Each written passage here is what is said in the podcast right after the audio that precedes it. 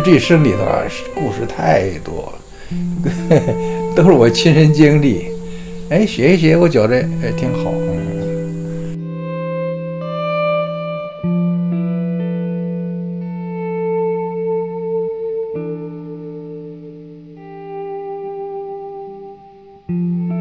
那个这一写就是没完没了了，每天晚上想个故事，然后第二天写，每天晚上想个故事，一下想了三个多月，我就写了三个多月。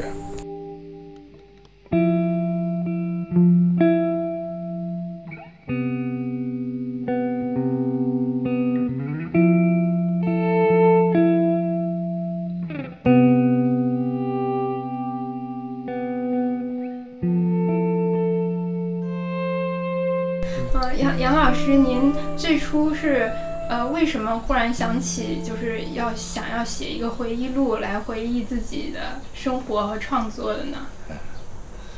我是到了电影厂，从来没想过写书，因为这个工作上已经很忙了，而且大部分时间是搞设计、画图。这个当时在。中央工艺美术学院的时候，也就是写些教材，用文字，大部分还是画图。我在工艺美院教书的时候也是教画图，所以这个出书的事儿从来没想过。后来怎么突然想起来呢？就是我这第二套书由这后浪出版社出的，第一套出的时候我都没想过这个事儿。到第二套出来以后呢，那草心就说。您画了那么多图，您是不是得写写一点东西啊？我记得好像怎么怎么这么提醒我。哎，后来我想，哎，对呀，你图是很直观的，但是好多经验教训的图上表现不出来。呃，可以坐下来回忆回忆，哎，写一写。这是草心的建议。那个。后来我就开始写了，写，我就想这写写些什么？你要专写电影设计这方面，又觉得东西不太多，不够。后来干脆也从小时候，从小学就开始写吧，因为这一生里头啊，故事太多，都是我亲身经历。哎，写一写，我觉得哎挺好。嗯，后来就是好像写了一部分给草心看。哎，草心很肯定，说挺好，挺好，而且说这个这个书里头有干货。哈哈所谓干货，就是有真实真实的东西，又鼓又鼓励我，呃，又又又又又呃，这个是又坚定信心了，写吧。从那开始，虽然虽然身体不太好，呃，但是那草心的这个这个。这个这个这个想法挺好的，我就我就试试吧。我就每天就坐在这儿，就用这小圆桌。呃，我是基本是晚上睡觉时候打腹稿，想呃过去那些事儿，呃怎么写呀，呃怎么结构啊，呃用什么语言呢？怎么把它串起来呀？哎想想好了，然后第二天早晨起来。呃，吃完早点我就坐这搁这写，就把晚上想的那些东西用笔记录下来。这个时间大概用每天有三四个小时吧，我就是跟坐在这小圆桌写的。那个后来一写，哎，觉得还还可以，一下上瘾了，对，想好多事儿都想写起来。呃，有时候这个晚上打腹稿的时候，第二天早晨一起来就忘了，怎么想不起来了？后来草心提醒我，他说：“你准备个本儿搁旁边儿，那个那个晚上想起来，你哪怕记几个字呢？提醒一下，第二天早晨再看，哦，就记上了。呃，这样一来呢，就是写起来就方便多了。呃，晚上打副稿，白天。”用笔把它写下来，那个这一写就是没完没了了，每天晚上想个故事，然后第二天写，每天晚上想个故事，一下想了三个多月，我就写了三个多月，好像写了八万多字啊。他们也很关心，呃，老问这个事儿，呃，有时候他们也提供一些线索，哎，让我回忆一些事儿。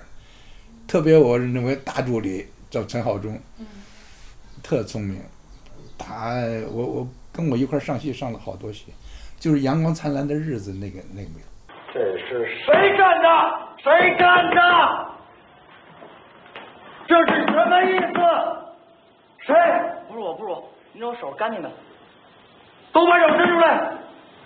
呃我是说那个他可能是怕那帽子再被风吹走，我说动机是好了。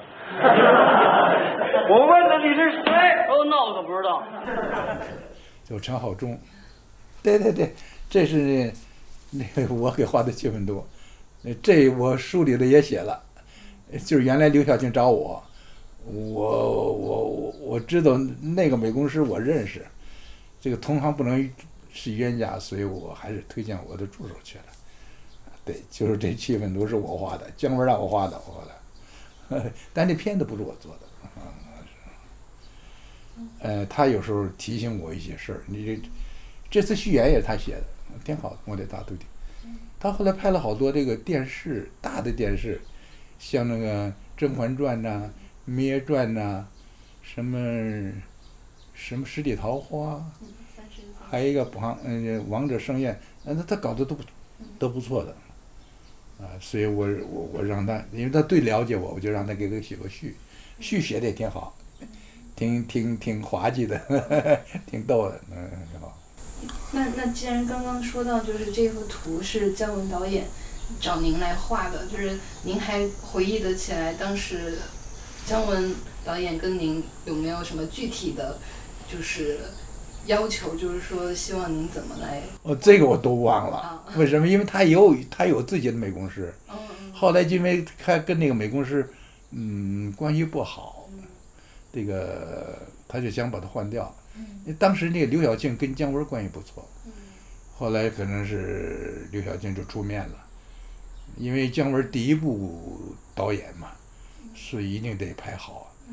我跟这个刘晓庆原来一个厂的，都北影厂的，而且那而且在一部戏，呃，好几部戏在一起，说很熟的。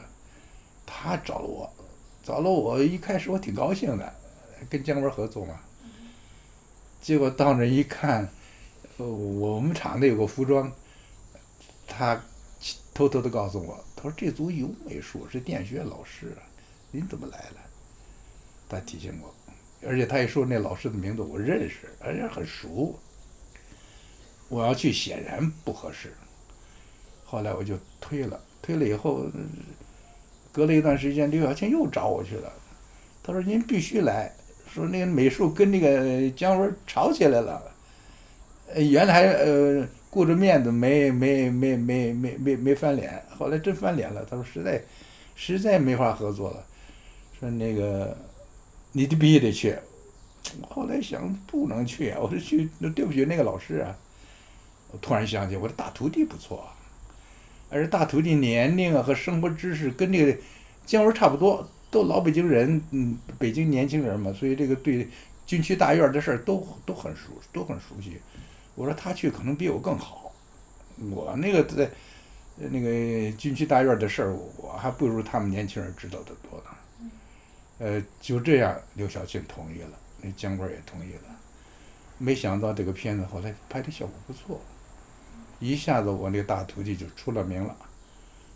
那您画这张图有去，就是采风看那个军区大院的宿舍，嗯，那个这张图这种当时是姜文，因为他要用我嘛，他就说您先给画两张气氛图，给他看看。我就完，我说那有剧本嘛，我我就我就按剧本的要求，我没有跟他正面谈，嗯，我见了个面儿就算了。呃，后来我就根据他剧本儿，我就开始设计了。啊，后来我那大徒弟还真是按我设计的图去搭的不紧，所以为什么好多观众一看这图就知道谁谁家，我都忘记了，呃叫什么什么兰，米兰，米兰，对，米兰家对，他们一看，哎，这不是他家吗？我说你怎么知道？他说电影里头是，因为我画了图，我都忘了这事儿了。摄制组的这个，呃，这个，呃这个工作人员呢，包括美美工室，对对，都是可长可短，可大可小。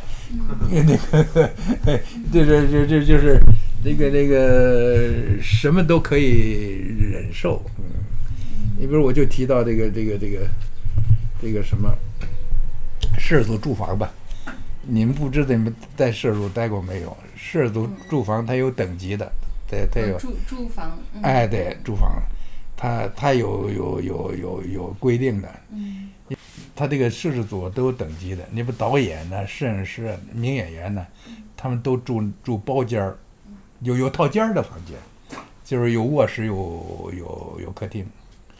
呃，普通的那个，呃，像像中方的工作人员呢，就是两人间。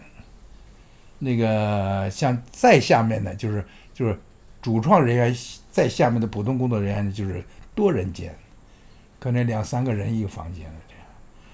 那个，呃，我们上次拍《东邪西毒》的时候，住在榆林最好的一个宾馆。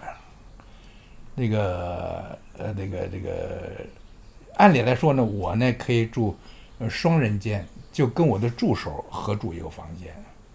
但是，那些香港的那些人员都是单间儿的，都是在。后来呢，那个制片主任想省点钱，让我跟制片主任住在一个房间，我那助手呢去住那个多人间去，这不就省了一间房子吗？这样呢，就使我东邪西毒里我写的内容都是制片的事儿，因为我跟制制制片主任住在一个房间所以那那我的设计上的事儿倒没有怎么谈，结果谈了好多。那个你们人看了都知道，在榆林饭店那发生了一些事儿，那都是因为我跟这制片主任杨克炳住在一屋，包括最后我们怎么呃这发发个假通知，然后然后呃半夜回北京，所以就是您您在书里写说您操了很多制片人的心，对呀、就是因为因为他想省一间房子钱，让我跟制片主任住一屋。一般的美工师跟制制片主任是同级的，呃，就是他住，他他可以住住双人间，我也可以是住双人间。呃，那个后来他为了省一间，就是让我那呃那个那个那助理跟别人住多人间儿去了，我就跟制片主任住一屋了。因此，制片的好多事儿我都给写出来了。哎，那挺好玩。那个《东邪西毒》的这个制片是不是您待过的剧组里面可能压力最大、事情最多的一个？那制片主任就杨克明，特别好，已经去世了，去世好几年，好多的合拍戏都点着名要他，那个人特别好。嗯所以我就说，这个美工啊，呃，他这个，你，你什么福都可以享，什么苦也可以吃。我我就讲这个这这个事儿，嗯，还有就是那个。就因为这住房的事儿呢，这个在中华大丈夫这个组啊，我被炒了鱿鱼，这也是我一生第一次被炒了鱿鱼，就是因为住房的问题。这个我理由很充分的，为什么呢？我是美工师，那个制片非要把一个工人制景组长安排到我的房间。本来我的我的助手是上海的一个一个一个美美术助理，可以跟我住一房间的，就是我们可以做可以住双人间儿，但摄制组住双人间就就算不错的了，一般都多人间，有的还是那那个打通铺的呢，像像制景啊，那工人呢，那就很惨了，都住那大通铺啊或者最最次的是吧？那个可是这个这个组的那个那个制景组长呢，是那导演徐晓明的亲戚。徐晓明知道吗？嗯，知道那香港原来是歌星啊，是后来他当了导演了，他他他他拍这个这个这个叫《中国大丈夫》，啊，我就很奇怪，我说一个一个一个工人怎么能跟我跟美工师住在一个房间呢？后来才知道是他的亲戚，想想给他的亲戚一个好的这个房间住，就跟我住在一起了。你想一个工人，他每天干活回来就，呃，洗澡睡觉，他他因为他第二天还要还要还要去干活。美术就不是，美术晚上正是干的时候，正是需要画图啊。那您白天在做什么呢？啊，晚上不安静吗？对。嗯，那您白天呢？白天有时候到现场看看，嗯到大景现场去看看，然后晚上正是画图的时间。那您不是没什么睡觉时间了？啊，没什么睡觉的时间了。呃，也也也是也睡觉，一般得干到十二点差不多了。嗯，可是那工人呢，他回来七八点钟，他他就洗澡就睡觉了。这是我从来没有遇到过这样的待遇，就是跟一个工人住在一个房间。后来知道他是导演徐晓明的亲戚，他想抬高他，让他跟我住。本来我的助手是上海的一个助理，完全跟我住一房间嘛，这样我就产生矛盾。啊，您的助理都没有跟您待在一起。应该是我提出来的。那那那助理是上海人，呃跟我住在一个房间多好啊！我们我们我们一一块儿的，他非要把一个工人安排到我的房间，这是从来没有的，在别人厂没有这种情况。那工人跟美工美美工师住在一起哪有的？因因为工作内容不一样嘛，他是每天要干活的，美术有时候要画图的。您一般每次拍戏会在剧组里面住多长时间呢？就每个戏好几个月，有的三三四个月，有的还长。特别苦苦那大的制作呀，有时候是拍一年呐、半年呐。有住一年的这种情况吗？对什么戏您住了对一年？所以，所以我就这谈起这住住宿的事儿，就产生了矛盾。他那要求我呢，就是也七八点钟也得睡，然后第二天早晨他上班的时候，他还希望我上，也跟他去上班去干活儿。这在文文化大革命当中，极左就是工人阶级领导一切，那时候是这样的，就知识分子都听工人的，呃，工人干活你也得跟着去干活儿啊，是这样。但是你自己的活儿你还得自己干。但是这是一个香港的剧组啊，对吧？可是那个那执行组长是那珠江电制片厂，哦，是咱们国内的。呃他知道这个文文文化大革命大革命，美工师也参加劳动。我刚到北影厂的时候，拍样板戏的时候，也是在棚里跟大家一块儿干活，因为还受那个文化大革命的几所思想影响，就是工人阶级领导一切，知识分子要听工人阶级领导，就这样。我在我刚到北影的时候也也是去干活，但是我拍《中华大战五》这已经文化大革命很早就过去了，这这这，而且还是一个中港合拍片，对吧？哎，对，一个很很长时间，他还这样要求我，我就是忍受不了。后来我就跟那个制片说，我说要不你留我，要不你就，呃，留他，就是我们俩没法在一起工作了。后来制片说，跟那导演商量，就让我走了。我当时就给我买车票就回北京了，买机票就回北京了，就等于。嗯那因为那那个那个制景组长是这个徐晓明的亲戚，他肯定不放他。呃这是您那个很少很少的这种经历吧？对呀、所以我一生当中第一次，呃，碰到这样的事儿。你你你如果哭笑不得，就被炒了鱿鱼。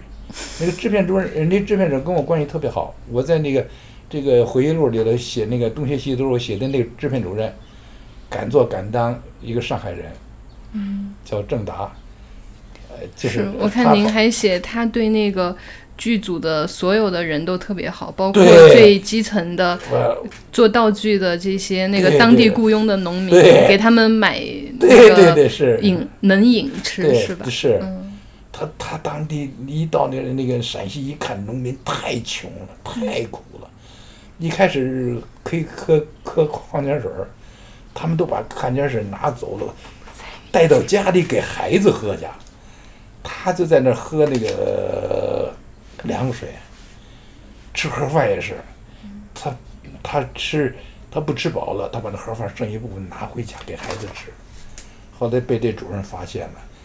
那都给这个这个当地农民工双份儿，给你三盒，给你两盒，你尽量吃，然后你带走。就是这个制片主任好到什么程度？那个矿泉水也是拿走，大车都往那运。但后来时间一长他，觉得这消耗太大了，哎，就改成喝这个白开水吧，然后就大桶的一瓶白开水，然后给这个工人、这个农民工，嗯，买西瓜，买啤酒，呃，这是确实，那陕西人真真好，真能干。那大沙漠里头要干活，那是很很辛苦的，那树都是往里抬呀。整整下费事走佢。虽然我好中意佢，但係我始终都冇俾佢知，因為我知道得唔到嘅嘢永遠都係最好。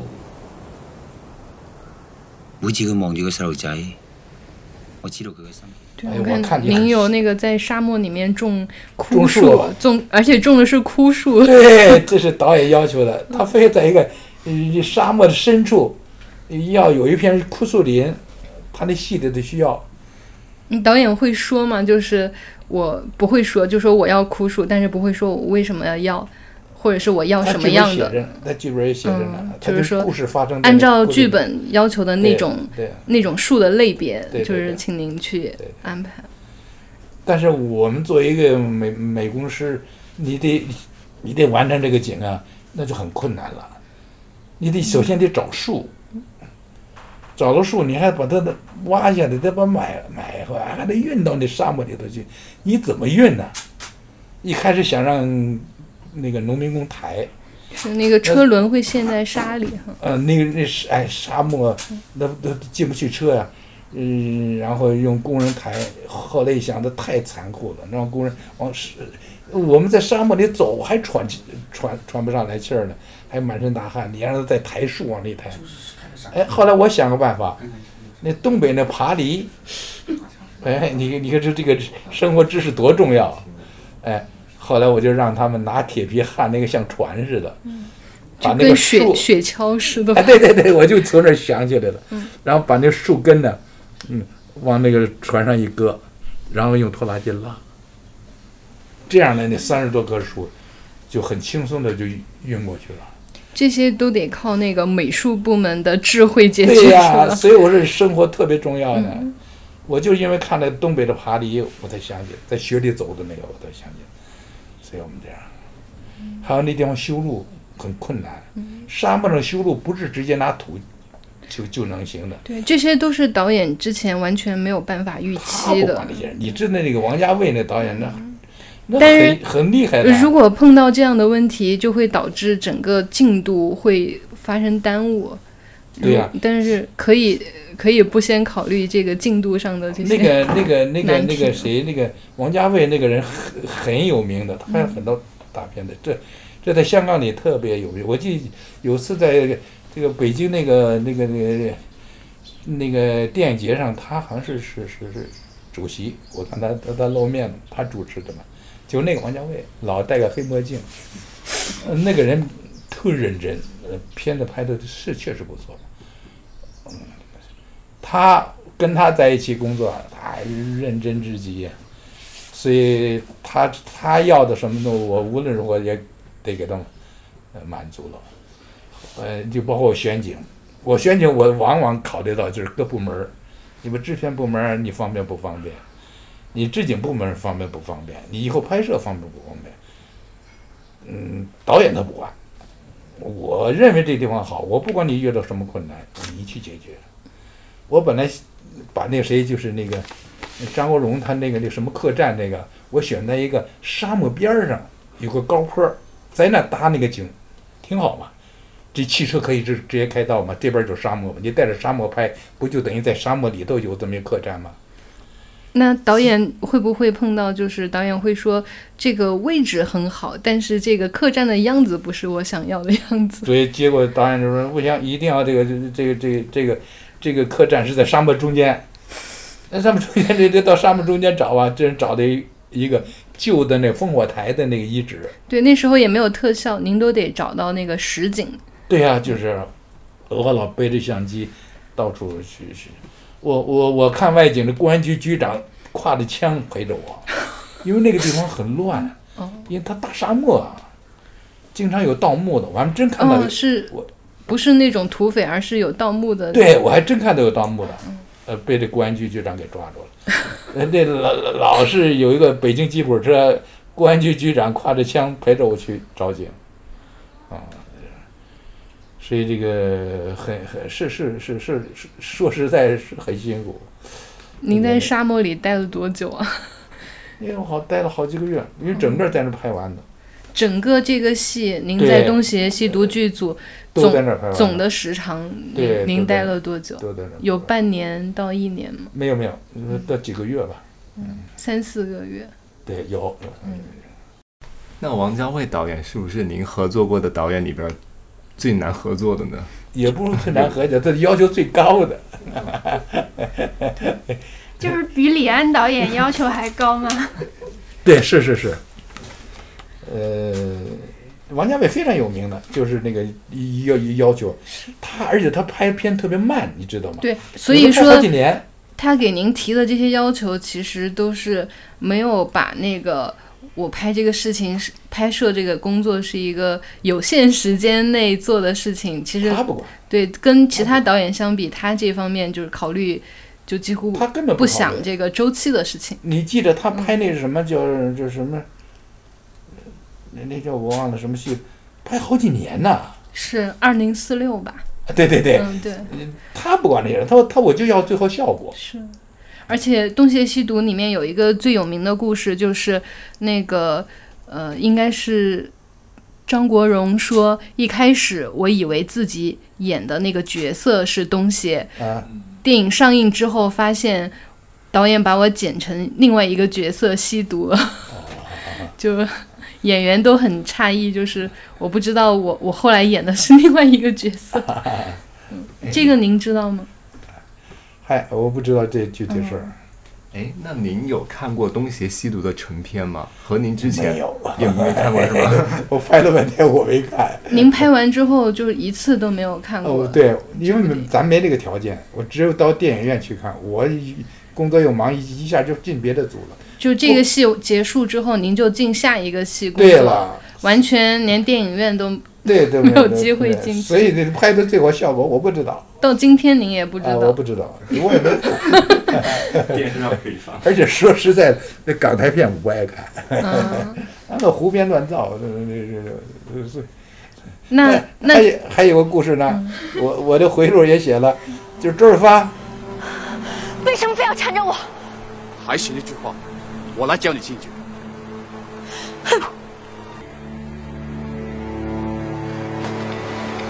好吧，三招之内你能拿回清明剑，我就跟你走。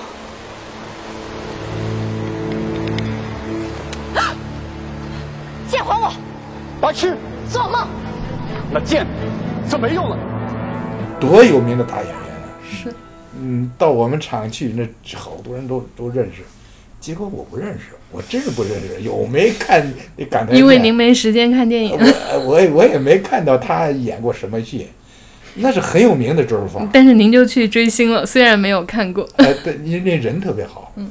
他你看他在组里头，他跟我合影，我要站起来，他不让，他知道我腿不好。一看那照片，是我坐着，他站我后边儿。对，他还那个就是俯下身，就哎，所以周润发这个人给我印象特别好。那那个人，哎呀，怎么说呢？特呃特特别好，特别跟跟大家那个呃平起平坐，跟大家呃聊天儿什么的。嗯、那个他，我就一到剧组了，他愿意到我们美工室来坐着，因为我们美工室我们有固定的房间。他为什么喜欢最喜欢到这个部门呢？他是怎么着？他演员没有专门房间的，他是从饭店直接就到剧组，他不可能再给他准备准备个房间。美工室到哪儿都得有个大的办公室啊，所以他没时候去，可不就到美工室跟我们聊天去吧，然后跟大家合影，他主动跟大家合影，啊，所以当他跟我合影的时候，我要站起来，他把我按一下，你 不要站起来，我站在后边儿，哎，特好特是好。那个其他明星也是比较喜欢去美工室的办公室待着嘛？是不是追星的话，就是去美工室工作是最好的？反反正我我觉得周润发是这样的，张丰毅好像也也愿意到美美工室。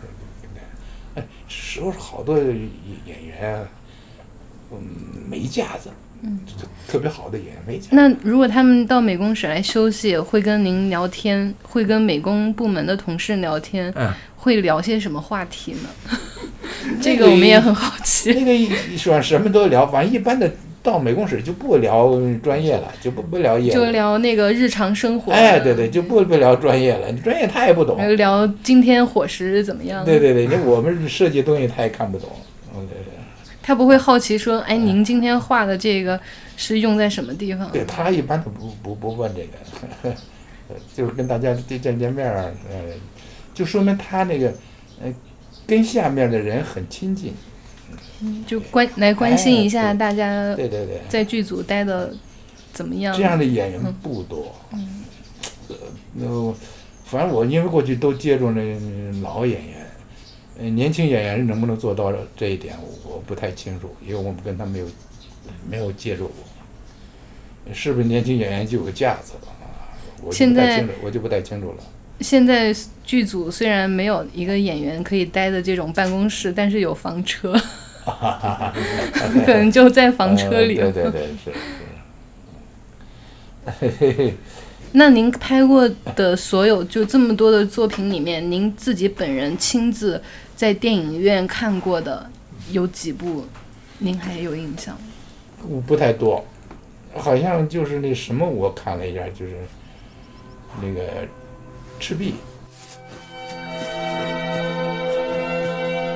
能够看着他一天天长大就好了。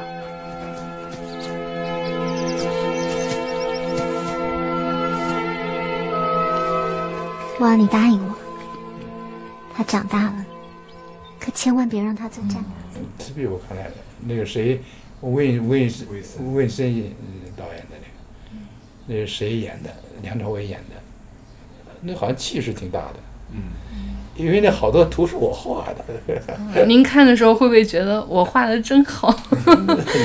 倒没那么想，但是，呃，你反正你画出来，人给你花好多钱给你做起来了。嗯，你知道他那个那个那个那个宫宫那个那个曹营那个大土坡那是拿土堆的，嗯，花了好几个月时间，为什么呢？因为他要要要拍那火烧战船，得在这水上，你北京附近的水，它哪哪让能让你拍电影？我们就得跑到很远很远的郊区一个水库边上，嗯，可水库边上它是平的，你想做一个曹营一个高的这个。台子就拿土垫呐，一开一开始还想拿那个木板呢架起来以后上面再堆土，后来想那么大的面积，像足球场那么大的面，你怎么拿木头架起来再堆土啊？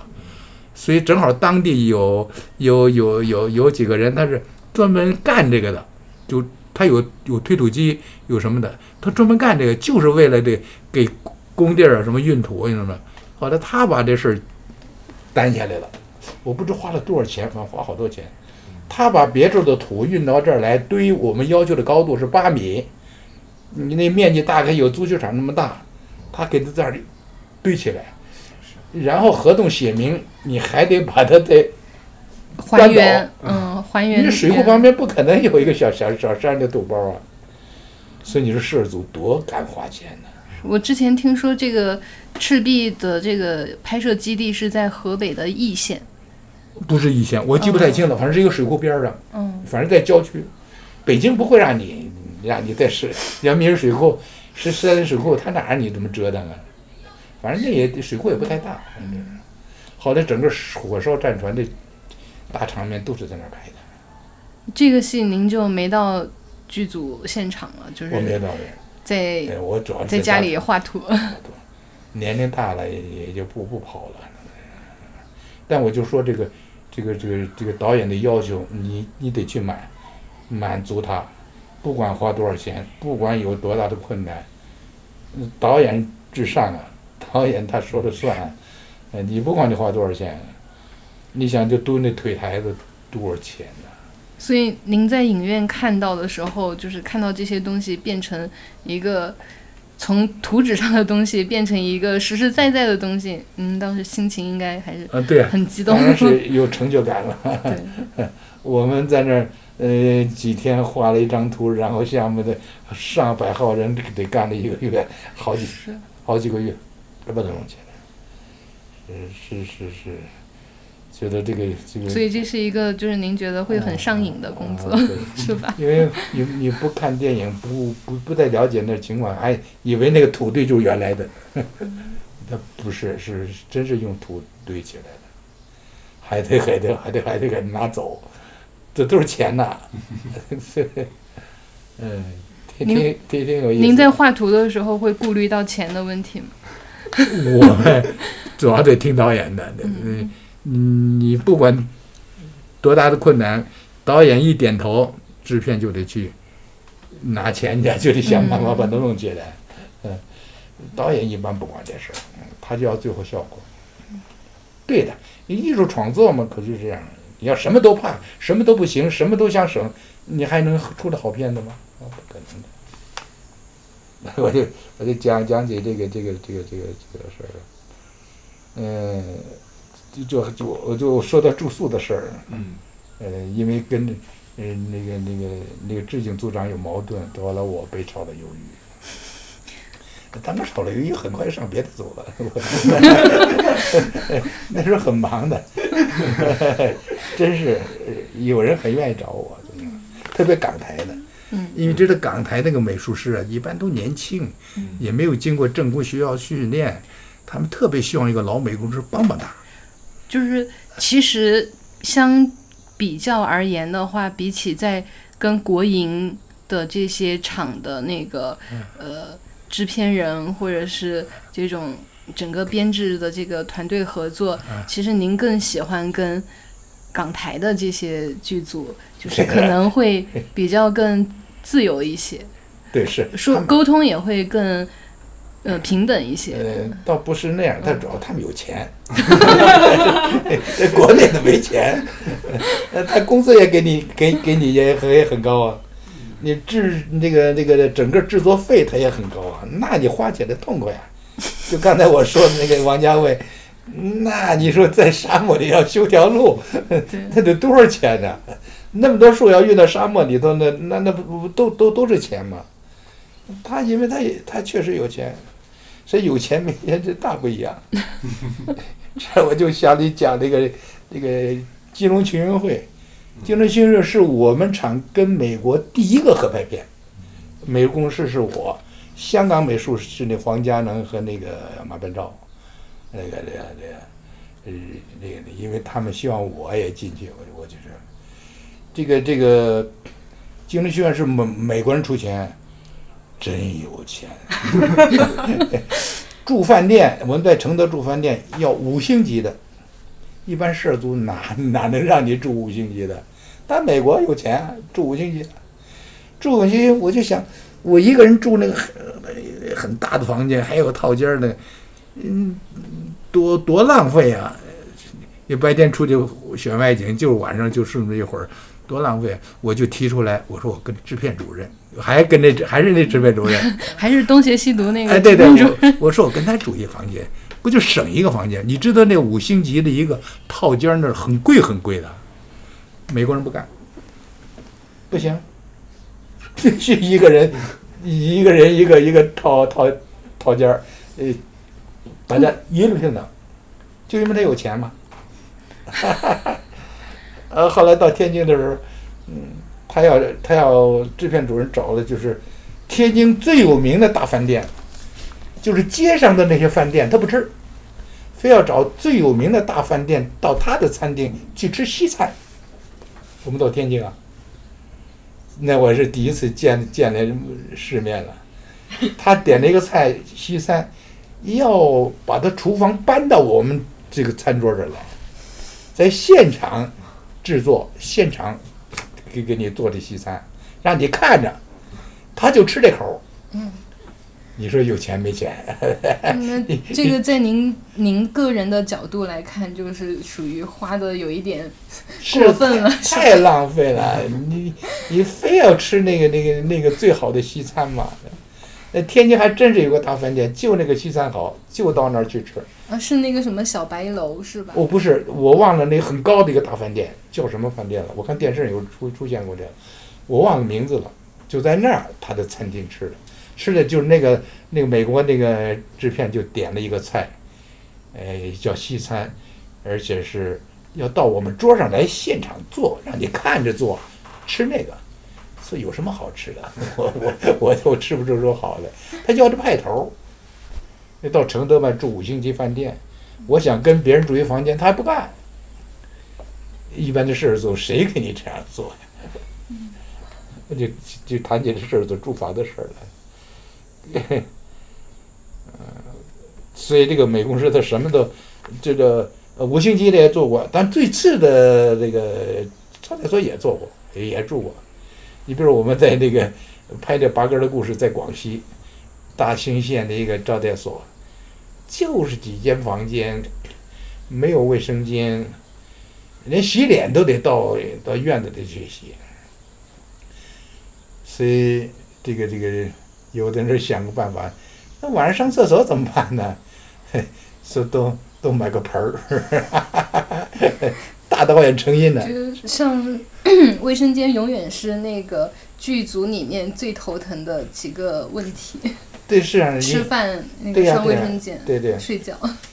所以所以，我他给我们这么一个这么一个招待所，那个那个成因大导演，就南征北战那个那个导演很很有特别，也得住那个房间，也没有卫生间。他晚上要上厕所，他也他这厕所离那个我们住的地方还有一百多米呢，在院子的内角上呢。你说谁半夜起来要到那去呃上上厕所？所以聪明人都买个买买个盆儿。后来女孩子也都买个盆儿，所以到早晨你看吧，每个人端个盆儿上厕所。这盆儿是什么呢？是当地煮饭的那叫钵，就是蒸专门蒸饭的那那种叫钵，不是一般的盆。呃，就是就是蒸饭的那个。嗯。哎，我记得好多那个摄制组就是就用那个钵吃饭嘛的。后来一看我们拿的 拿的尿碎了，他们特别不高兴。容易混淆了。呃，你没办法，你所以你你这样的这样的招待所你也得住吧。嗯，所以我说美公司它是可上可下。就是您最差的地方和最豪华的地方都住。都都住过，所以不怕。那个那个那个，你你知道苦到什么程度呢？就是我晚上要画图，连桌子凳子都没有。对，您在床板上画。对，它是木板床，我就把被子一掀，我就在那个床板上画。哎，你知那个广西那个地方啊，它它这个这个蚊虫特别多，你到晚上一开灯啊，蚊虫就全进来了。它没纱窗，你到包深圳那一带也是，广东那好多地方就没有纱窗，所以你你晚上一工作一一一开，你还不不顾赶那些文营的呢，啊，这种满的围着你转。但你还得画，因为第二天要搭景。哎呀，我就我就用那床板，连凳子都没有，我拿几块砖，所以你看这苦也能吃。我也我也把图画出来了，也把景也搭起来了。那像您如果去过最有钱的剧组之后，还能回到最穷的剧组吗？就说这个美工是可塑性啊。是，所以搞电影人不容易，苦也能吃，福也能享。嗯，对，我看您在香港就是属于享福的剧组了。对，因为港台它还是有钱的，你看，那国内就不行了，国资你国内投资就就就就就就。刚才我说那个八哥的故事在广西，那国内投资，那肯定嗯不不会让你住那么舒服的。那个呃，我就就就就谈这个住宿的事儿。嗯，对对对。这个这个也挺有意思，哎，还有那个那个那个那个，呃，我在内蒙拍那《安慕斯之歌》，后来这个片子准准备完了，设计完了没拍，呃，不知什么原因。这个导演是谁呢？马海德知道吗？你看我说你就不知道，他跟这白求恩是一样的，嗯，呃，这个国际友人，国际友人，啊，很有名的马海德。跟白求恩一样嘛，他们同时过来的嘛。那是中南海那个中央首长的特邀的那个大夫啊，老老给毛主席看病的那个马海德。他的夫人是我们厂的演员，叫苏菲。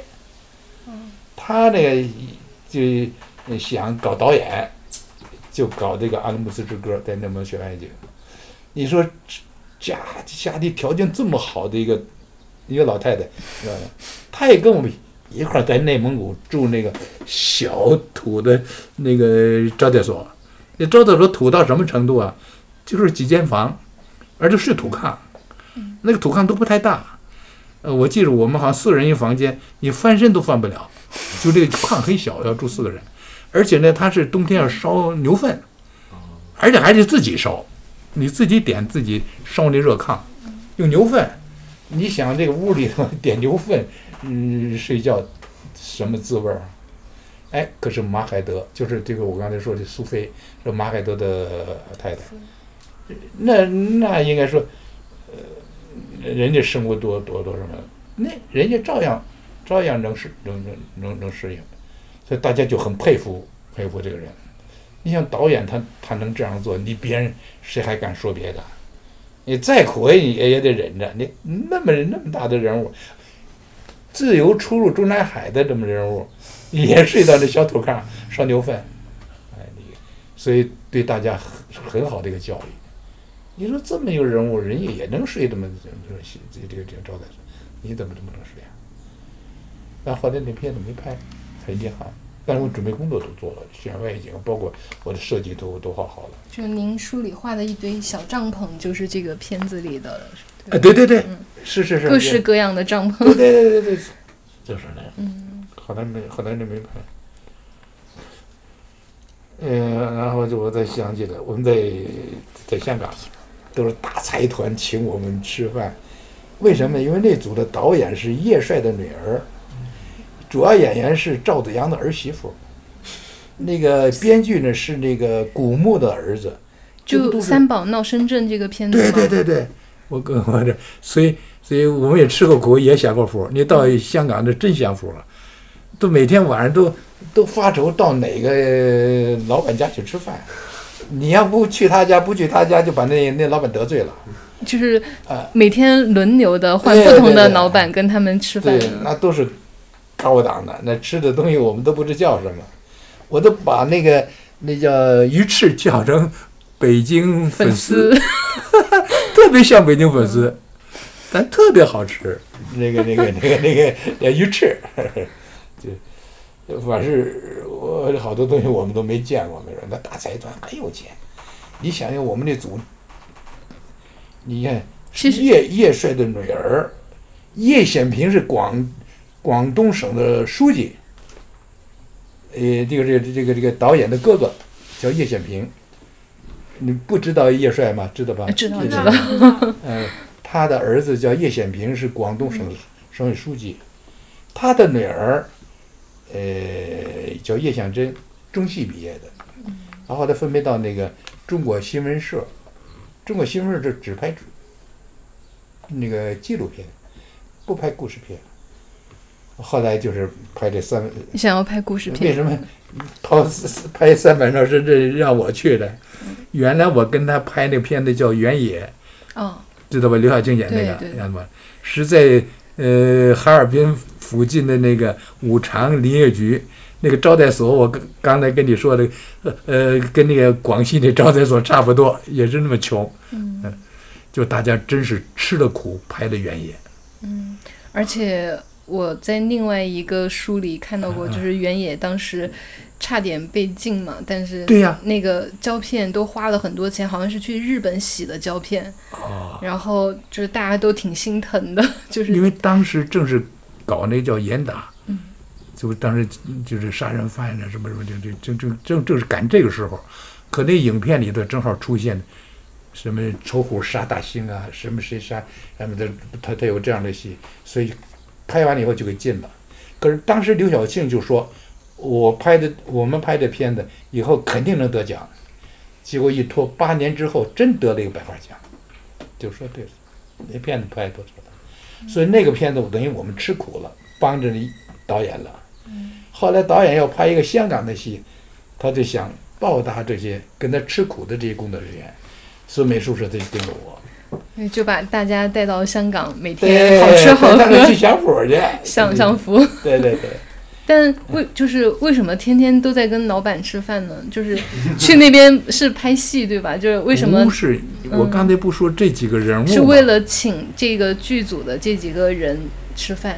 他那时候改革开放刚开始啊，嗯，那那些财团们怎么想办法巴结那这个找点理由，就是得对大请陆的这些领导的嗯呃孩子们。你像古墓是深圳的那个那个试点的总总领导啊，嗯那古墓，我们就在那个深圳这拍嘛。那赵子阳的儿媳妇儿，那那那赵子阳是当时书记嘛，呃，我们国家的是是那个叶帅，那大家都知道，那见过元勋嘛，啊，所以我们一到香港，好多人都巴结我们呐、都打着我们去吃饭。您就趁机看了特别多香港的景儿是吗？对呀、我我那香港也不大，我我我也不愿意坐车，我就背个相机走路，走路也没多远。香港有多大？我就从它的最西边一直走到最东边，然后过过了那呃海呢，就到那个呃新界这边儿，我都是走路，都是。还有您得您得走多久啊？从西边走到东反正一天吧，我就早晨就出去挂个挂个相机，从东头走到西头。呃那个它的最西边是最热闹的，就是中环，嗯，那最热闹。然后越往东都是多着一些呃棚户区了，因为我们影片里得需要棚户，嗯我得去看棚户是什么这个。戏里也有穷人比较穷的那个对场景，它有这个场景。嗯可是当时我我特别惊讶的，就是再穷再穷的家有电话。咱们那时候国内还没电话呢，是我记得我们家装一次电话花了五千块钱呢。那个时代五千真的是哎结果到香港，我一看，再穷的家一进门儿都有个电话，为什么呢？因为他找他们都是一般都个体啊，找工作都靠这个电话的，要有什么事儿都是电话通知，特别方便。嗯我记得北影厂要要通知第二天出发呀，得提前一天通知，因为都是那叫那叫那叫胡同里头那种那种、嗯。那叫什么什么电话，就就一个公共电话。哎，公共电话对，就是一个胡同口上有一个电话，然后你找哪一家，然后他给你通知那家，嗯。那家再到这个呃电话这儿等着。可能在那个胡同里就大喊一声对对对对谁谁谁家的电话来了，对对对对对对，就是。嗯所以你要要要事儿组要要要想有什么事儿，呃那就很难。交通呃那通讯就是基本靠吼，太差了。可是香港呢，因为他没这个东西，他找不到工作，他都靠这个电话，哎什么急事儿了啊，一电话过来，然后哎几分钟我就就就就就，所以我给我一当时印象最深的就是说，再穷的一进门有个电话，然后有个电风扇。呃，所谓棚户就是临时拿这个呃三合板儿啊，什么铁皮啊的，嗯临时搭的，太穷了。是呃我们国内都没那么穷的房子，哎，可是他有电话，我就从西到东我就走，然后啊，嗯、你走路看到的东西记得深刻，你要坐车一回哎就划过去了。后来我就说那个生活那我写回忆录都写了，生活都很很很很好，很富裕。嗯我还吃螃蟹宴什么什么的，都都都。那时候大闸蟹很贵的，可是让你随便吃。您在香港享了多少天的福呢？啊待您在香港待了多久？我待了一个多月，好像是。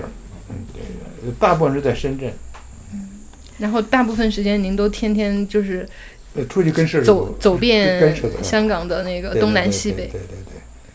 但是，呃，但是住的很差了，因为事主他可能还考虑他这个呃这经济啊。得靠近拍摄的地点。对对对，我们后来那那我们住那东西也够惨的，就是再惨也比咱们国内的小招待所好。嗯，我住的那个房间是，因为美工师嘛，得给一个人房间啊，对的。嗯，他那是原来是一一厅一室，他为了赚钱呢，他把那一室隔成两室了，实际上两个房间呢就隔个三个板儿。我记得我那一进门就上床，它没有活动活活动空间。但是你香港呢，因为气候的关系，你再再穷再差，也得有洗洗澡的地方。都不像我说的呢，你像我们拍别的戏，嗯，整个楼都没有卫生间，都得到院子里去。但香港，它再穷的房间里头也得有卫生间，也得有卫生间。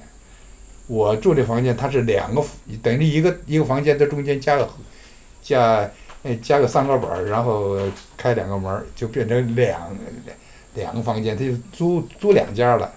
我住的这个房间，我记我记得一推门就上床，然后旁边有很小的卫生间。那个旁边的是另另外一户，到后来我发现，每天早晨四点多钟，这隔壁那家回来了。后来我才知道，隔壁那家是个舞女，那时候，呃，改革开放的时候正实行那个 disco，到处 disco 舞厅。他那个也是，因为我在香港也看了好多 disco，在在这个深圳也看了好多 disco。最最大的地子叫香蜜湖，知道吗？对，我好像看您还画过类似舞厅这样的一个场景空间设计图，都画过。啊，对，因为我们系里的有有有有这个舞厅，我要看了好多舞厅。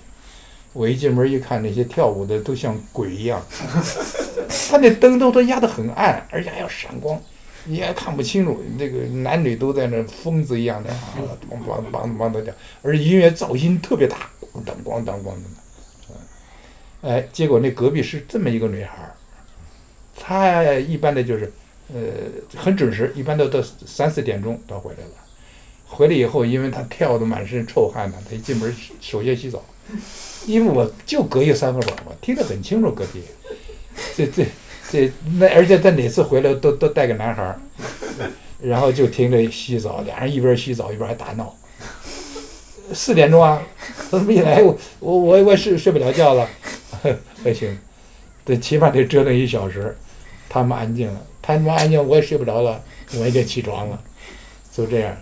就是在香港，你看我们吃的那么好那么好，但是最后呢？呃，住的就那么差，最后我们为了省点钱，买电器呢，就吃方便面。买方便面，他还有一个诀窍，就是礼拜天去买，礼拜天买便宜。我们一开始还不知道，一开始就就是正常的买，一到礼拜天一看，还特别便宜那些方便面，就每天吃方便面，然后把那钱攒下来买电器。香港的电器当时太便宜了。而且太多了，哎，那个电器到处都是，小胡同都是。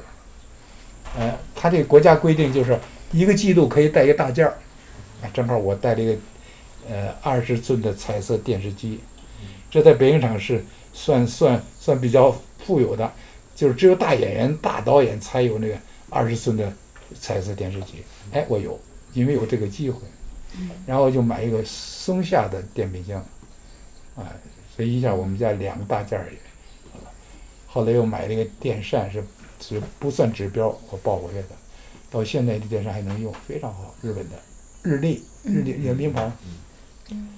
就是我在香港那一段。对，您您刚才说到那个泡方便面的故事，就是，对叶景天老师哦，对对对，叶景天老师特别会泡方便面，他我们在那买的方便面都是纸包的。后来他们到大陆来拍电影的时候，都带的那个桶装的，我没见过，所以我们去拍那个幼僧的时候，去山西路上堵车，嗯，没处去吃饭，也堵车嘛，你自不了，就泡方便面。他一般的香港人过来都带大箱的那方便面 搁在车上，就怕万一你路上呃找不到饭店这样子。但是我给我以后我不会不会用啊。